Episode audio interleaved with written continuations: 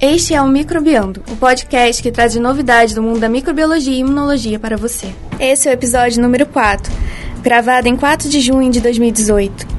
No episódio de hoje, discutiremos como a população de células T, chamadas de gama-delta, regula a termogênese. No Microlitos de Notícias, teremos algumas informações importantes sobre a raiva, uma reportagem falando sobre o estado de dormência de algumas bactérias e a implicação em determinadas doenças.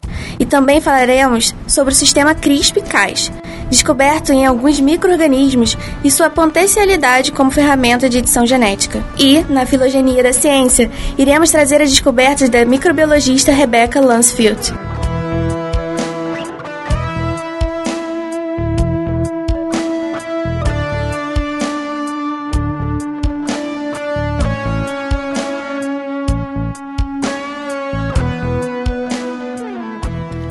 Bem-vindos ao podcast Microbiando, o podcast que traz as novidades do mundo da microbiologia e da imunologia para você.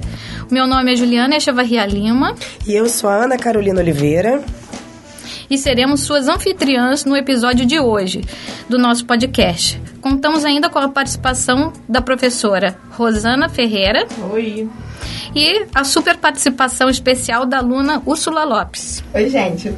E juntos formamos a equipe de professores e alunos que trabalha em para trazer as principais informações do mundo científico para vocês. Antes de começarmos a discutir esse artigo, gostaria de incentivá-los a enviarem perguntas para o nosso e-mail microbiando@micro.frj.br.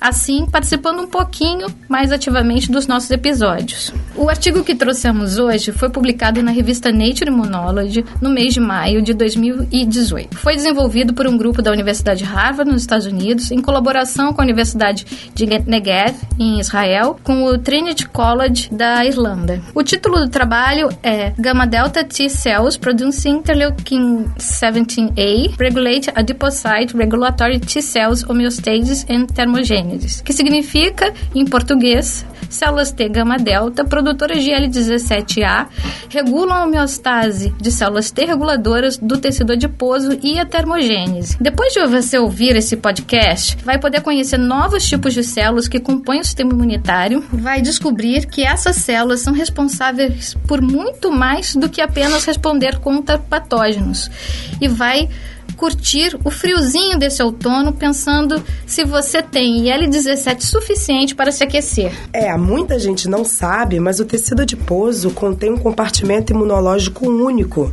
que é extremamente importante para as respostas fisiológicas durante o jejum e a alimentação, regulação do peso corporal e termogênese. No tecido adiposo, oposto, né, como a gente sabe, aos órgãos linfóides como baço e linfonodos, aproximadamente 80% do sistema imunológico é inato, né?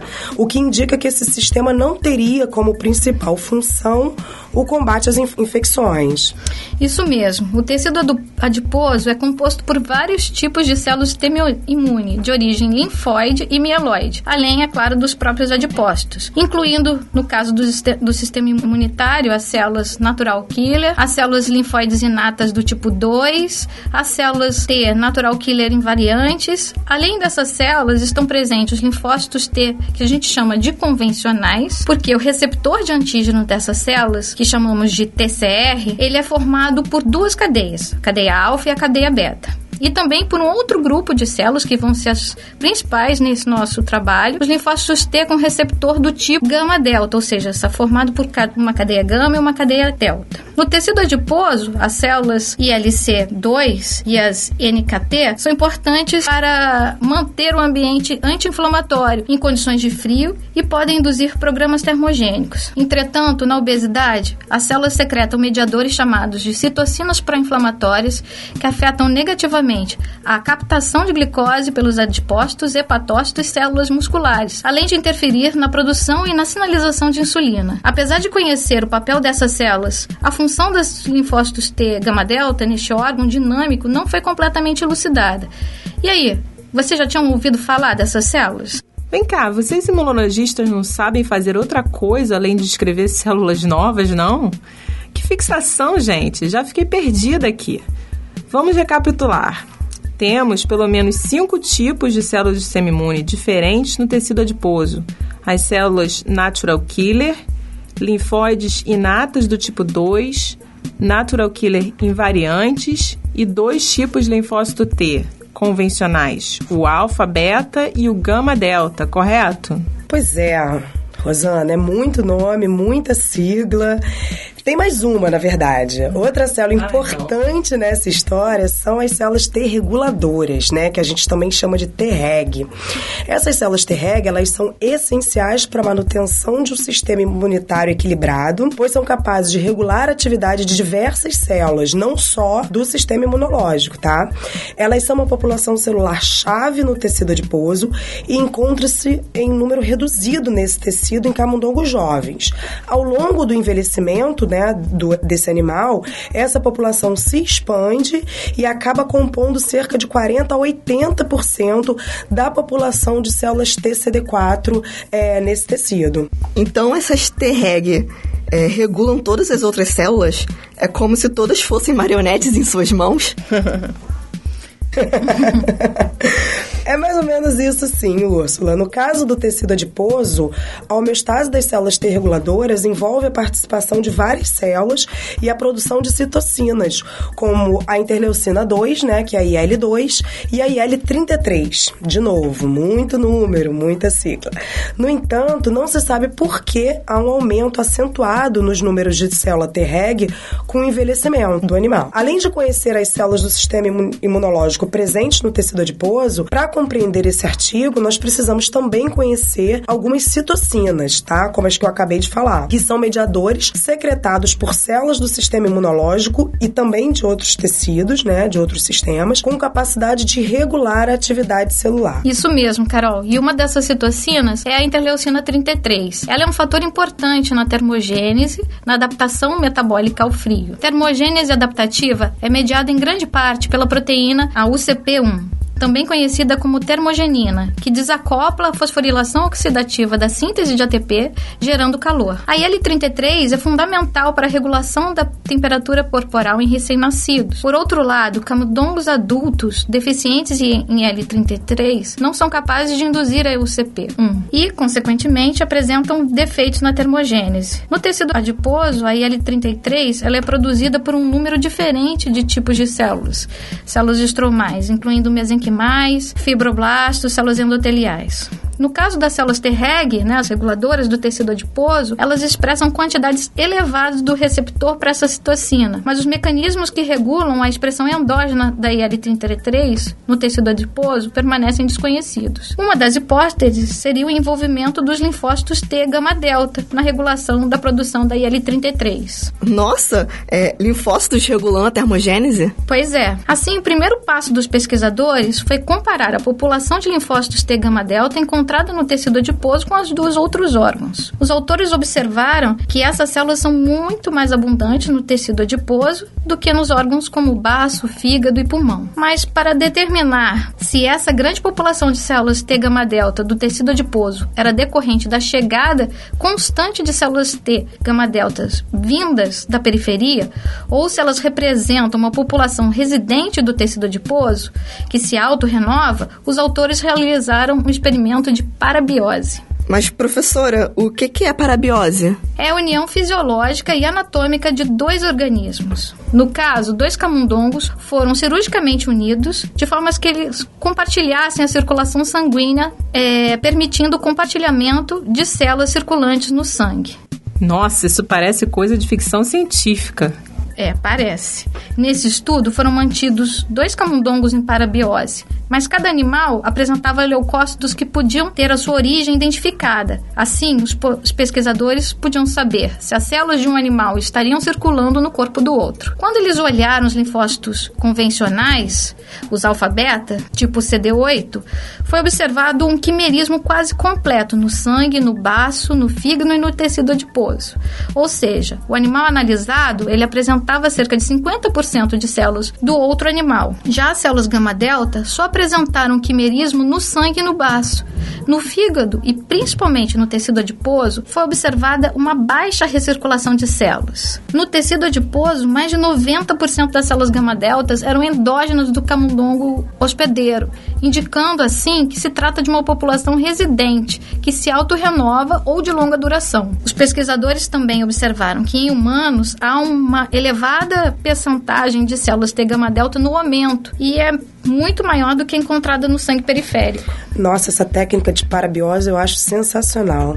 Bom, o próximo passo dos pesquisadores, então, foi caracterizar fenotipicamente esses linfócitos T gama delta encontrados no tecido adiposo, né? Sempre com a intenção de comparar com é, essa mesma população do baço e do fígado. Para isso, eles verificaram a expressão de algumas moléculas encontradas na superfície de células do sistema imunitário. Historicamente, os imunologistas eles denominam essas moléculas com números e o código CD, né, de Cluster é, Differentiation, o que dificulta identificar a função de cada molécula, além de confundir um pouco a cabeça de muitos leitores, né. A maior parte dos linfócitos T gama delta do tecido adiposo foi caracterizada pela expressão de altos níveis de CD3, CD69, CD127 e CD44, e ausência da expressão de CD45RB e CD27, né, todos marcadores de leucócitos, mas de diferentes populações ou mesmo subpopulações. Mas se para você não ficou claro o que significam essas moléculas, não se preocupa. Em termos gerais, é importante ter em mente que as células gama-delta do tecido adiposo apresentam um fenótipo diferente das células gama-delta encontradas no baço e no sangue, por exemplo. Além disso, as células linfóides inatas expressam o fator de transcrição BTB-POZ-PLZF, que está associado ao controle do desenvolvimento de linhagens celulares específicas.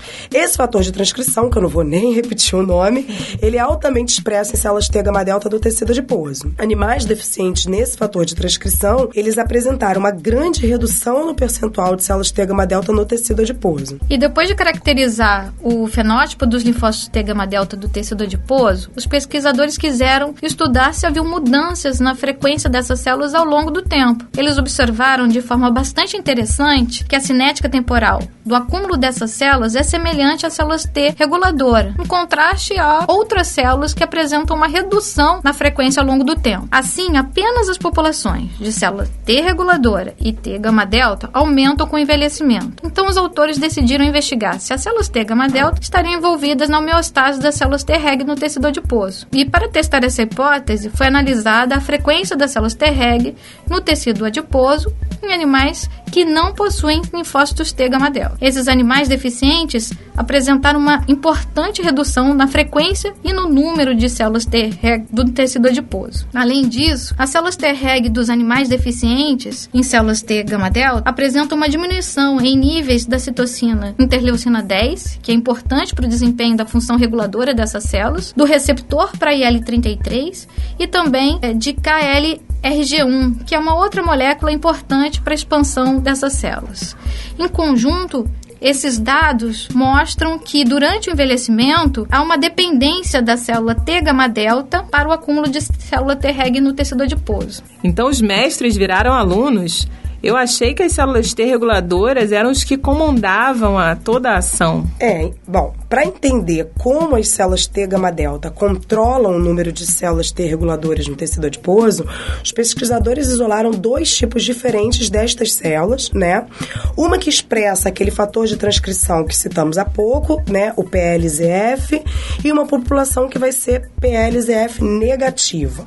E caracterizaram seu fenótipo transcricional e funcional. O transcriptoma das células revelou que os linfócitos PLZF positivo, que são os mais abundantes no tecido adiposo, apresentam uma expressão diferenciada de genes, enquanto as células gama delta PLZF positivo expressam as citocinas IL-17A, TNF e são CD27 negativos, as células PLZF negativas expressam a citocina interferon gama e, por outro lado, são CD27 positivos, né?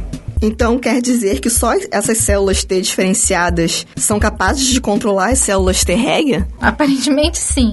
Os autores observaram que apenas as células que expressam esse fator de transcrição e a interleucina 17 acumulam no tecido adiposo com envelhecimento. Mas seria a produção de L17 a responsável pelo acúmulo das células Treg nesse tecido?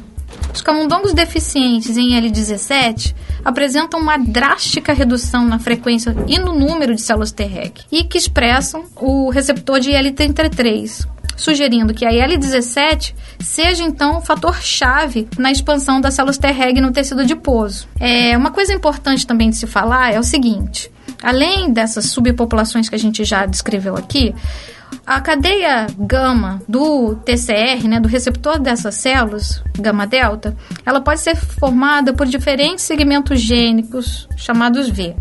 E tem uma subpopulação específica né, que expressa o segmento 6 e 4, que são as principais produtoras de IL-17.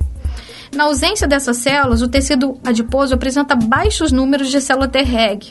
E essas diferenças acontecem apenas no tecido adiposo, e elas não foram observadas em outros órgãos, como pulmões e baço. Bom, agora era preciso esclarecer como a IL-17A, produzida por essas células T-gama-delta, estariam promovendo a expansão das células T reguladoras, né? Seria a conexão entre as duas histórias.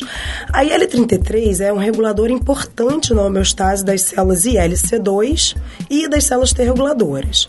As células T reg do tecido adiposo têm alta expressão do receptor de IL-33 e a ligação desse receptor com a citocina IL-33 resulta na proliferação de T reg.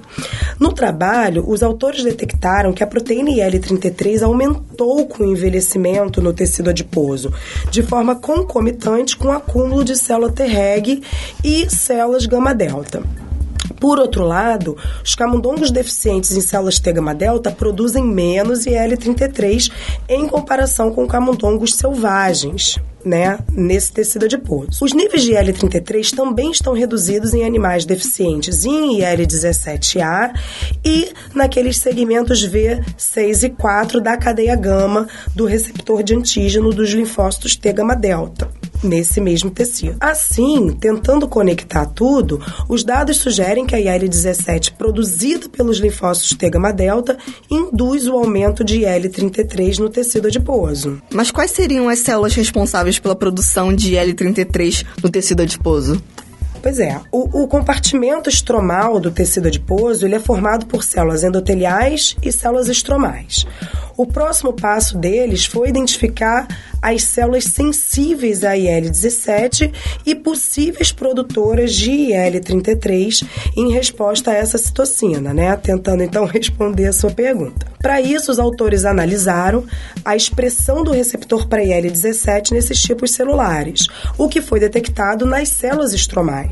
Usando a linhagem de pré-adipócitos 3T3L1, e também células estromais primárias de tecido adiposo fresco, os pesquisadores verificaram que a IL-17A aumentou a produção de IL-33 e esse aumento foi ainda maior quando a IL-17A foi usada em combinação com uma outra citocina inflamatória, que é o TNF, fator de necrose tumoral. Corroborando esses achados, estudos demonstraram que adipócitos humanos e células endoteliais expressam IL-33 e células Treg do aumento humano expressam o receptor de IL-33. Mas será que o eixo estabelecido nesse trabalho, que é IL-17A, TNF e IL-33 também poderia existir no tecido adiposo humano? Usando pré-adipócitos primários humanos obtidos de depósitos adiposos viscerais e subcutâneos, os autores viram que a estimulação com TNF e IL-17A in vitro também apresenta aumento na expressão de IL-33. Assim, tanto em camundongos quanto em humanos, o TNF e a IL-17A produzidos pelas células T gama delta induzem a secreção de IL-33 pelo estroma do tecido adiposo. Então, é o próprio tecido adiposo que produz IL-33 que sinaliza para as células do sistema imune? Que interessante! Bom, então as células T gama delta regulam a população de células Treg no tecido adiposo, não é isso, né? E como isso tudo regula a termogênese? Já comentamos que a adaptação metabólica a baixas temperaturas envolve a IL-33 e o tecido adiposo marrom e branco inguinal representam depósitos importantes de gordura para o aumento da temperatura do corpo. Um momento, professora, é que agora eu fiquei um pouco confusa. É, tecido adiposo marrom e branco, o que, que isso significa? Olha, de forma bem simplificada, porque eu poderia aqui ficar discutindo isso com vocês bastante tempo, esse assunto é bem legal, mas tentando ser é, resumida, existem dois tipos de tecido adiposo em mamíferos, tá? O branco e o marrom. O tecido adiposo branco, ele armazena energia na forma de triglicerídeos.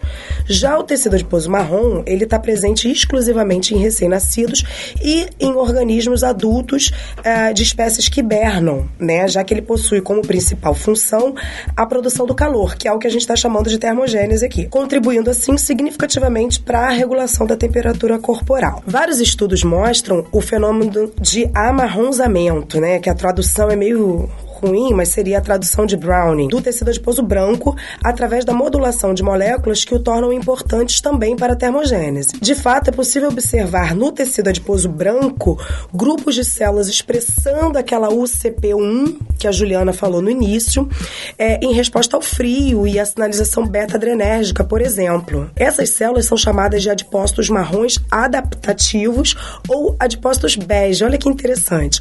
Ou mais recentemente ainda, como são chamados de adipócitos bright, do inglês brown from, from white. Esse adipócito bege também é capaz de realizar termogênese, assim como o marrom. Bem, agora voltando ao artigo, os autores demonstraram que os níveis de IL-33 estão significativamente reduzidos nos animais deficientes em células T gama delta em comparação com os animais selvagens. Esse fenômeno poderia significar que sem as células T gama delta, é, os animais apresentam defeitos na regulação da temperatura corporal. Ao comparar o tecido adiposo marrom de camundongos selvagens com o de animais deficientes nas células T gama delta, os pesquisadores observaram a presença de mais adipócitos. Esses animais também apresentavam níveis menores da proteína UCP1, que é responsável pela geração de calor no tecido adiposo marrom. Além disso, quando o animal é mantido em um ambiente frio, que é mais ou menos 3 horas a 4 graus Celsius, nos animais deficientes em células T gama delta, se observou níveis mais baixos de expressão de genes termogênicos, importantes, por exemplo, para a lipólise. Os pesquisadores também queriam determinar se os defeitos locais no tecido adiposo promovem consequências fisiológicas. A temperatura corporal dos animais deficientes em células T gama delta abaixa mais rapidamente do que a dos animais selvagens, quando eles são mantidos a 4 graus. Além disso, os animais deficientes em células T gama delta não conseguem aumentar o gasto energético. Entretanto, se for realizado um estímulo beta-adrenérgico, isso ativa a termogênese, mesmo nos animais deficientes em células T gama delta, sugerindo que essa via de sinalização ela é independente do controle das células T gama delta. E para entender melhor como as células T gama delta promovem as respostas termogênicas, os autores quantificaram a frequência dessas células no tecido adiposo oito horas após o desafio com frio. Foi observado um aumento na frequência de células T gama delta, que se mantém elevada até 24 horas após o desafio. Essas células são capazes de produzir IL-17A e TNF e representam uma população majoritária capaz de produzir essas citocinas. Por outro lado, nos camundongos deficientes, tanto em células gama-delta quanto na IL-17A, eles apresentam mais corpúsculos lipídicos no tecido adiposo marrom do que nos animais selvagens. E também não são capazes de aumentar a expressão da USP1, quando são expostos ao frio. Os animais deficientes em, em os animais deficientes em IL-17A também não apresentam controle circadiano da temperatura corporal. Mas por outro lado, ao injetar tanto IL-17A mais TNF nos camundongos, observou-se a indução de genes termogênicos nas células estromais do tecido adiposo. Surpreendentemente, quando os camundongos selvagens e deficientes em L17 foram colocados em gaiolas metabólicas, todos os camundongos deficientes em L17A tiveram que ser resgatados da morte de 5 a 12 horas após o desafio ao frio, devido à sua incapacidade de gerar gasto de energia. Juliana, fiquei com uma dúvida, é, é, talvez seja dúvida de mais pessoas. Nesse contexto, o que, que seria essa gaiola metabólica? é uma gaiola que controla o gasto de energia. Eles conseguem mensurar né, a, o meta, dados que permitem eles estipularem qual foi o gasto de energia daquele camundongo durante esse período Analisado. estipulado. Legal. Em resumo, esse trabalho descreve o papel de uma citocina, a IL-17A, produzida pela população de células T gama delta residente do tecido adiposo. Ela é necessária para aumentar o número de células T reguladoras de acordo com o envelhecimento, regular a temperatura corporal e o gasto energético sistêmico. Esses achados abrem uma nova relação entre as células estromais do tecido adiposo e os linfócitos inatos. Muito legal esse trabalho. É, então quer dizer que não basta só ir para academia malhar, tem que ter IL-17 no tecido adiposo. Mas essa IL-17, é, que eu me lembro, é uma citocina que promove a inflamação. Por exemplo, IL-17 está envolvida na asma, não é mesmo? Quando ela, expre... Quando ela é expressa nos tecidos das vias aéreas superiores, a doença piora. Como essa expressão no tecido adiposo se correlaciona com outras doenças? Isso mesmo, Rosana. A IL-17 produzida no tecido adiposo altera a gravidade de várias doenças, incluindo a asma.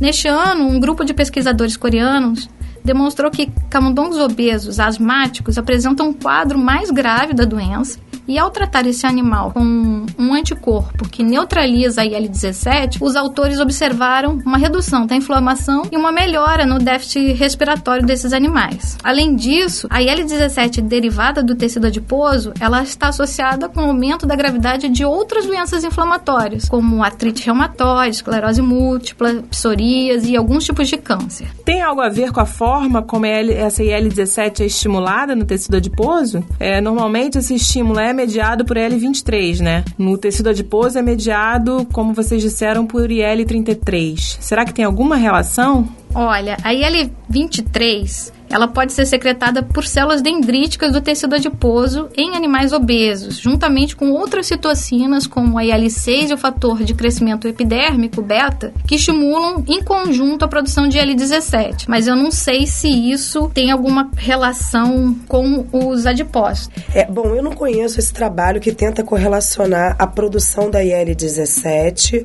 no modelo obeso com a asma.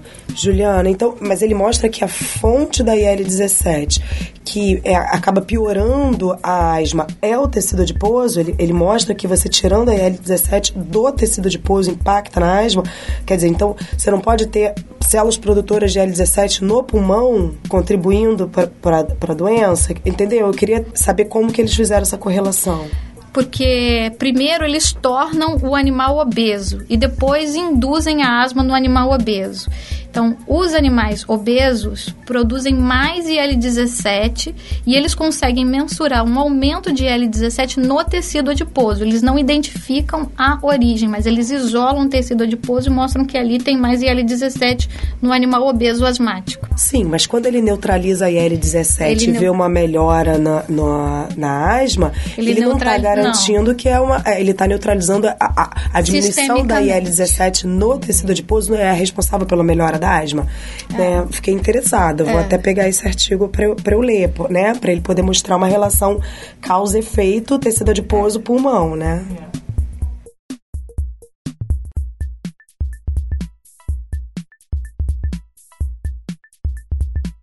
E agora vamos ao nosso microlitro de notícias, uma breve pipetada das novidades da microbiologia e imunologia.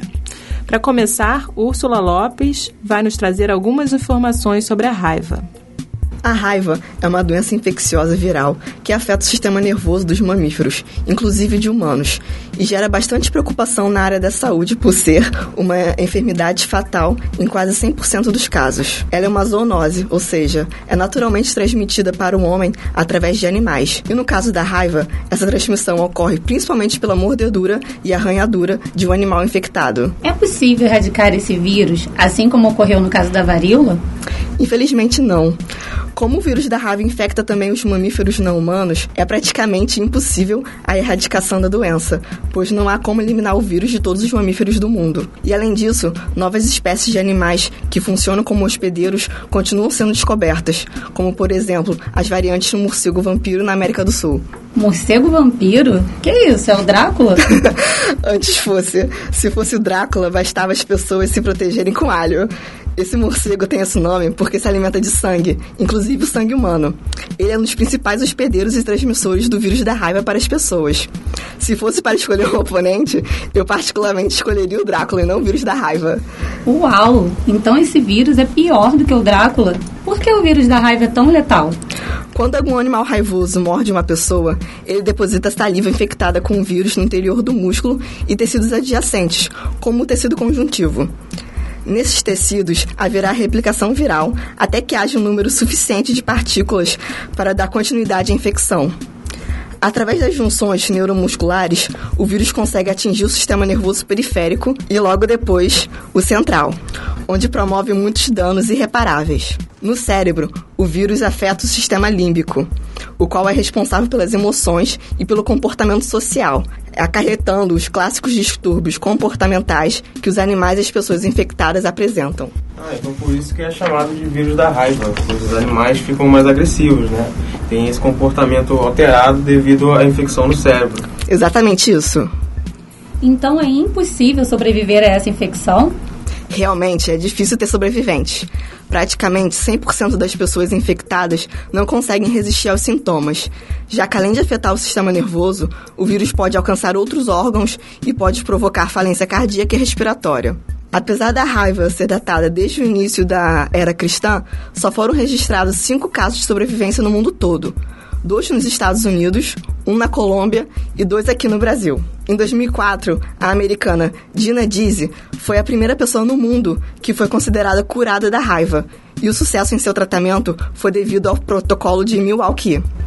Nossa, como a Dina conseguiu sobreviver? A Dina chegou no hospital e os médicos iniciaram um tratamento induzindo a menina ao coma e utilizaram antivirais. Para a alegria e espanto de todos, o tratamento deu certo e Dina foi a primeira pessoa no mundo que foi considerada curada da raiva. No Brasil, foi feita uma adaptação do, do, protocolo de Milwaukee para o tratamento de Marciano Menezes, o primeiro brasileiro a ser curado em 2008. E também no caso do amazonense Matheus Silva, que foi o segundo brasileiro a sobreviver à doença, depois que ele e seus dois irmãos foram infectados pelo vírus da raiva ao serem atacados por morcegos. Nos últimos anos, o número de casos da raiva se estabilizaram devido à vacinação em animais domésticos e às medidas de profilaxia. Porém, esse medo ainda está longe de ter fim, principalmente devido à transmissão silvestre. No início do mês de maio de 2018, já foram notificados alguns casos e mortes por raiva no estado do Pará. Então, é importante ficar alerta. Então, é importante ficar alerta, pois apesar da existência da vacina, a cura da raiva é extremamente rara e ainda pode deixar sequelas graves. Só para esclarecer, a vacina profilática pré-exposição em humanos só é utilizada em grupos de alto risco, como veterinários, treinadores de cães, vacinadores, etc. Existe ainda um protocolo de vacinação pós-exposição, quando indivíduos são mordidos por animais potencialmente infectados, além do soro antirrábico, composto de imunoglobulinas prontas, que só pode ser usado em algumas situações. E agora o Gustavo Meira vai falar sobre o estado de dormência de certas bactérias. Muitos organismos sobrevivem a condições de estresse por meio da entrada em um estado de dormência, isso é, um estado não proliferativo de baixa ou nula atividade metabólica, que pode ser prontamente revertido quando o elemento estressor desaparece. Stuart Jones e Jay Lennon, da Universidade de Michigan, estimam que até 80% das bactérias encontradas em amostras ambientais estejam em estado de dormência e possam ser ressuscitadas com estímulos adequados. Afirmam ainda que essa dormência seria responsável pelos altos níveis de diversidade da maioria dos ecossistemas naturais, sugerindo um modelo dinâmico de dormência e estímulos de ressuscitação. Esses estímulos podem consistir em sinalização molecular, como por quorum sensing, disponibilidade de fatores de crescimento específicos ou até mesmo em mecanismos complexos ainda não elucidados. Na maior parte dos casos, os estímulos para a retomada da atividade metabólica plena ainda não foram identificados, e este é considerado um dos prováveis fatores impeditivos que tornam a maioria dos micro-organismos já detectados até então incultiváveis. É muito interessante isso. Então, em um dado ambiente, existem bactérias dormentes e ativas e elas ficam alternando entre esses estados, certo? Sim, exatamente. E esse estado de dormência está muitas vezes associado também a maior, maior, resistência a antibióticos, por exemplo. Um grupo de Harvard, através de análise de dinâmica de fluidos, propôs que o citoplasma bacteriano seria mantido em estado viscoso pela atividade metabólica e que, sem essa atividade, tenderia a formar uma estrutura cristalizada, semelhante a vidro. Assim, ocorreria a imobilização de estruturas intracelulares, o que poderia protegê-las, mas seria mantida a capacidade de difusão de pequenas moléculas pela célula, que poderiam ter participação justamente no processo de saída desse estado de dormência. De acordo com o grupo, essa película mais rígida que se formaria no citoplasma durante a dormência também poderia atuar bloqueando sítios de ligação de antimicrobianos. Então, com esse crescente interesse pela microbiota humana, né, que a gente vem acompanhando, e as novas técnicas de detecção por métodos moleculares de material genético, uma grande variedade de micro-organismos, até considerados incultiváveis, passaram a ser encontrados né, em amostras humanas, incluindo em sítios antes considerados estéreis. E muito tem se discutido acerca da possibilidade de algum desses micro-organismos estarem em estado de dormência, esses que são incultiváveis no caso. Novos estudos têm emergido analisando essa dormência por uma ótica mais aproximada à da microbiologia ambiental. Isso sem deixar de lado o aspecto clínico, ou seja, a avaliação dos impactos fisiológicos e patológicos relacionados a esses micro-organismos. Nesse sentido, a tuberculose é um exemplo clássico. Há muito tempo se acredita que a entrada em estado de dormência de Mycobacterium tuberculosis seja importante na patogênese da tuberculose.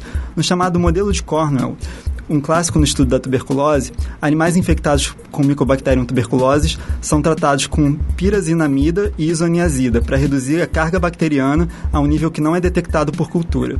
À primeira vista, o tratamento medicamentoso alcança a erradicação estéril do patógeno, mas após o término do tratamento, alguns bacilos se recuperam e crescem em grande quantidade, causando a reativação da tuberculose. Contudo, novos modelos têm sido propostos à luz das descobertas recentes. Um exemplo é o da aterosclerose, caracterizada pela inflamação crônica da túnica íntima, isso é, aquela camada mais interna das artérias que está em contato direto com o sangue.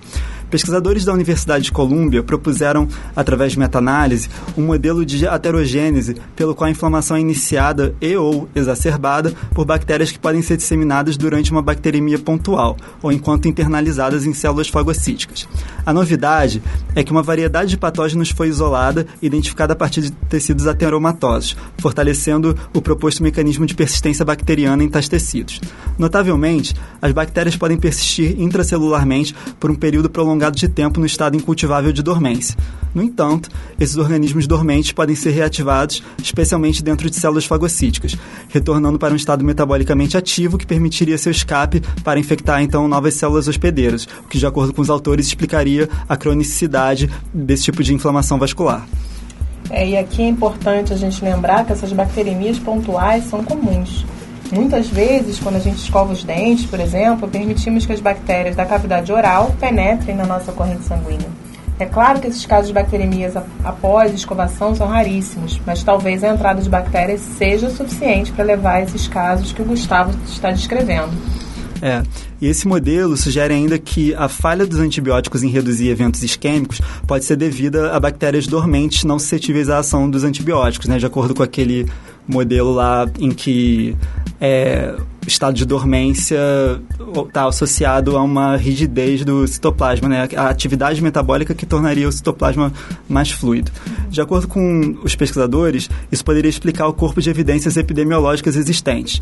Dessa forma, o cultivo e a caracterização dessas bactérias, bem como os estudos dos mecanismos de patogenicidade sistêmica das mesmas, abririam novos caminhos para o diagnóstico e tratamento de doenças cardiovasculares. É, esses estudos são ótimos para demonstrar como pensar fora da caixa faz bem, né?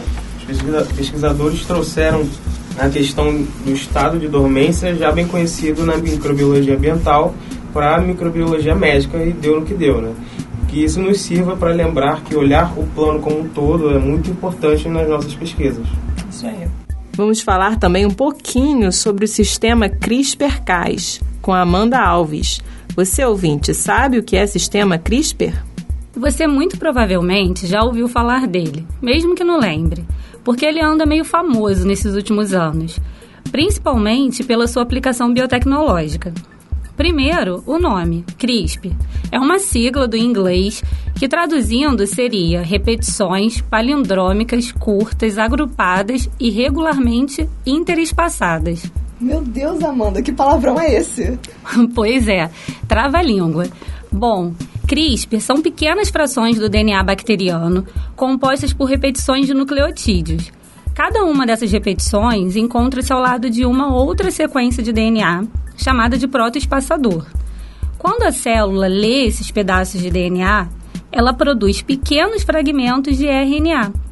Esse RNA consegue se ligar a DNA invasor e, e guiar uma proteína chamada CAS, que por sua vez irá clivar, ou seja, cortar em mil pedacinhos, o DNA invasor. Esse sistema CRISPR atua como importante mecanismo de defesa contra DNAs invasores, sendo por isso chamado de sistema imunológico das bactérias. Pô, mas quem diria que bactérias teriam uma espécie de sistema imunológico, né? Inclusive, tem algo parecido com memória imunológica. Afinal, esses protoespaçadores vêm de encontros anteriores com DNAs invasores, como de bacteriófagos, que são vírus que podem infectar bactérias. A bactéria guarda esse pedaço de DNA no seu genoma e quando encontra esse invasor novamente, já está preparada. É isso aí. Os CRISPs foram descritos pela primeira vez em arqueias e mais tarde em bactérias, pelo Francisco Mojica, um cientista da Universidade de Alicante, na Espanha, em 1987. Mas a teoria de Mojica foi demonstrada experimentalmente somente duas décadas depois, em 2007, por um bom tempo, essa descoberta tinha ficado meio que esquecida. Ninguém fazia ideia do potencial. Mas por que o CRISPR ficou tão famoso? Então, em 2012, a pesquisadora Jennifer Doudna, da Universidade da Califórnia, em Berkeley, ao lado da Emmanuelle Charpentier, do Instituto Max Planck, na Alemanha, conseguiu demonstrar o uso do complexo CRISPR-Cas9 bacteriano como uma ferramenta simples para manipulação de genomas elas conseguiram usar o CRISPR para cortar qualquer região do DNA. No mesmo ano, outro grupo, liderado pelo Zhang, do Instituto Broad em Boston, conseguiu demonstrar a aplicação em organismos eucarióticos. Esses dois grupos brigaram pela patente até ano passado. Enfim, já existiam outras técnicas de edição gênica, mas essa se mostrou muito mais específica e menos trabalhosa que as outras. Sendo assim, os estudos nesse sentido foram intensificados e trouxeram avanços tanto na área médica quanto em outras áreas da engenharia genética, como da agricultura, por exemplo. Pois é, a geração de animais geneticamente modificados, por exemplo, demora, que demorava cerca de dois anos para serem obtidos, pode ser reduzida a meses evitar o sacrifício de vários animais. Isso aí. E além da edição gênica por nocaute, a técnica passou a ser utilizada também para inserção de sequências, chamada de noquim. Em outubro do ano passado, foi publicado ainda um novo método de edição, a mutação pontual, permitindo literalmente reescrever nucleotídeos no genoma. Essa metodologia poderia até reverter uma série de doenças genéticas. Mas, Amanda, o que a edição de genes tem a ver com a microbiologia? Tem tudo a ver. Primeiro, a matéria-prima disso tudo está nos micro-organismos. Sendo assim, se mais pesquisas forem realizadas, outras alternativas biotecnológicas podem ser descobertas. Muitas outras proteínas, como a Cas9, ainda podem ser descobertas. Segundo, como o CRISPR em bactérias cliva DNA exógeno, além de vírus, pode agir também sobre plasmídios, interferindo na aquisição dos mesmos e, consequentemente, de genes, como os genes de resistência antimicrobianos. E ele está presente em cerca de 80% das arqueias e 40% das bactérias. Ou seja, o estudo de CRISP e sua correlação com a transferência horizontal de genes é um campo bastante interessante e que vem sendo explorado.